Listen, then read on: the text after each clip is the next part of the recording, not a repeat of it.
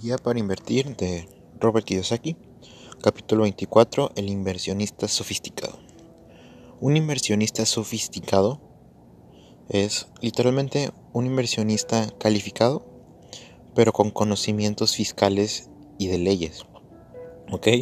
Entonces, prácticamente todo lo que hice en este capítulo no, no tiene caso que lo diga, porque está enfocado en Estados Unidos y este podcast se llama Éxito en Latinoamérica.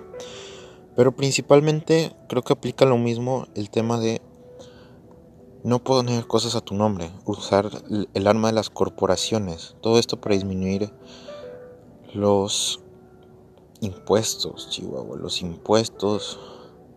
Hay que pagar, sí, pero tampoco hay que dejar que el gobierno se lleve el 30% de pues, nuestro trabajo, ¿no? De nuestras ganancias, de todo el tiempo que nos tomó estudiar, analizar, invertir, ¿sí?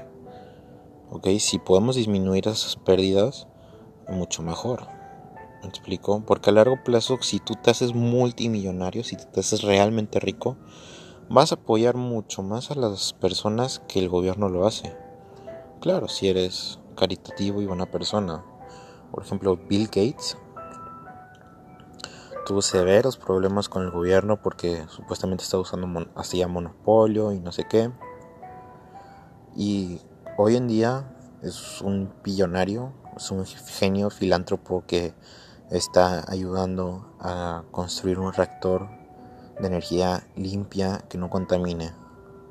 ¿De acuerdo? Entonces, un inversionista sofisticado, aparte que es un inversionista calificado, sabe cuándo comprar, cuándo vender, conoce las tres Cs diversifica, este, diferencia ingreso-gasto, deuda buena y deuda mala, y usa el poder de las corporaciones a su favor.